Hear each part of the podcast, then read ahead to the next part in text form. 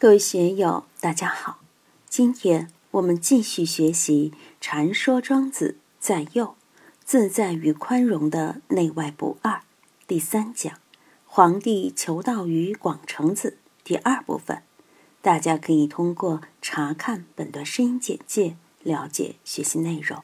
让我们一起来听听冯学成先生的解读。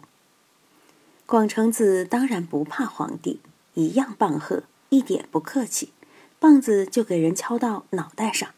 他说：“自从你治天下以来，阴阳就乱套了，云气不带足而雨，看天上好像没有几片云，甚至云还没有集聚起来，雨就下了。该下雨时不下雨，该吹风时不吹风，草木不带黄而落，秋天还没有到，草木就凋谢了。”可能是乱施肥施重了，亦或是拔苗助长所致吧。日月之光亦已荒矣。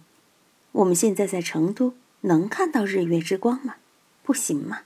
我到广州、南京去，看到天空湛蓝晶莹，在紫金山照的照片，那个天简直是蓝得诱人，洁净之极。我在成都看木星，总觉得云气遮罩。恍兮惚兮，边缘朦胧，左不清晰。如果是在南京紫金山看木星，那个圆面可能非常清晰，空气的干扰不大。我们现在不是干旱就是涝。四川前几年有五十多个县都是伏旱，有些地方又被淹得一塌糊涂，有些地方又旱得糟糕。所以日月之光亦已荒矣。日月之光该亮的时候不亮。不该亮的时候太亮，这也是阴阳失衡。而令人之心简简者，有希足以与之道。你心里乱七八糟的，心胸浅陋，讨好卖乖，文明人就是爱打妄想，不切实际嘛。你还要治理天下，还要取天地之精，哪有这个道理呢？你的心整天浑浑噩噩、乱七八糟的，哪有资格来问治道啊？你没有资格来问治道。简简者，狭隘、鄙陋的意思。我们想一下，很多人心思鄙陋、心胸狭隘，还来问道；有的人一肚皮的是非、一肚皮的妄想，还想到寺庙里明心见性。他们和道隔了十万八千里，真正隔了十万八千里。我们怎样才能把自己的心打扫干净？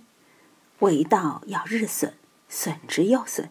首先要把自己的贪嗔痴慢疑带来的麻烦，心性上的种种不洁不净，通通扫除。扫除以后，你才有资格问道。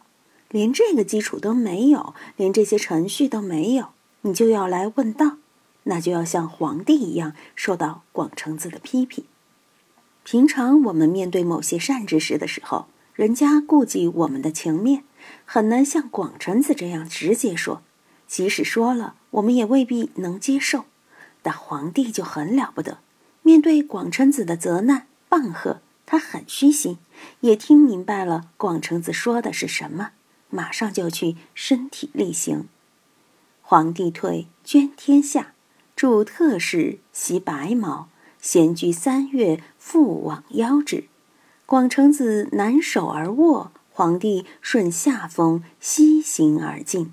再拜其首而问曰：“文武子达于至道，敢问至身奈何而可以长久？”我们看皇帝说得到做得到，马上让位，把事情安排好了就退休。退休以后住特室，找了一座山。搭了一个茅棚，自己去闭关，洗白毛。白毛当然是很干净的，《易经》里说：“初六借用白毛，无咎。”自己住在一个茅棚里，生活也很简单，把三宫六院放在一边了，文武大臣也放在一边了，老百姓也不管了，自己在茅棚里席地而坐，而且是闲居三月，也就是闭关三月。闲居就是把一切事情都放下，安安静静斋戒三月，三个月后复往邀之，再一次跑到崆峒山去见广成子。皇帝这次见广成子时，广成子南手而卧，脑袋放在南边，睡在他的茅棚里，没料理他。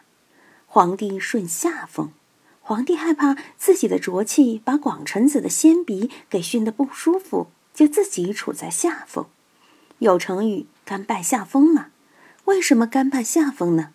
你看动物世界里，牛羊打架，狮子老虎打架，输了的就落下风。不敢处上风，只有打赢的有威风的才敢处上风，所以皇帝这里处下风。西行而进，一直跪在地上，一步一步的西行。我们现在到哪里去看西行呢？只有藏地喇嘛寺才看得见西行。从藏地回来的人说，每逢寺院里活佛灌顶，外面信众排了几百米。依次西行到活佛跟前接受灌顶。内地的汉传寺院里已经没有西行的规矩了，见了师傅顶一下礼，拜上三拜，然后就起来了。拜佛也是，跪拜后敬敬香也就行了。但在藏地还有这个规矩：西行而进，再拜其首。这个礼数是做够了的。堂堂天子去见一个隐士，你看礼数都做得这么好。中国到了秦始皇以后就没有这些规矩了，皇帝都是高高在上，哪怕你是高僧大德，哪怕你是神仙，见了他还是一样要磕头，这样就没有尊敬圣者、尊敬仁者的风气了。中国这两千多年来，皇权确实是太高大了。我这次见到上海复旦大学的王雷泉教授，他就提出了“三王治天下”的理论。一个是人王，就是掌权的；一个是素王，就是知识分子；一个是圣王，就是宗教领袖。他说应该这样来治天下。我们国家从秦始皇以来这么两千多年，只有人王。尽管孔夫子被公委为素王，但是也没有权利。广大的知识分子应该成为素王。像我们的媒体记者，虽然被称为无冕之王。好像也没有当王的感觉。你要不听话的话，就炒你的鱿鱼。谁有那个胆子敢去当无冕之王？我们看庄子的文章，把道提得很高，把权力贬得很低。权力在大道眼里算什么东西？钞票在大道眼里又算什么东西？他是尊重道，道才是至高无上的。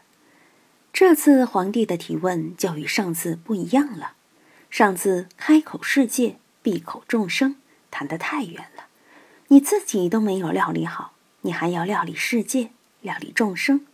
所以皇帝这次学乖了，置身奈何而可以长久？他只问自身，只问自己个人的修养，如何使自己能够长久？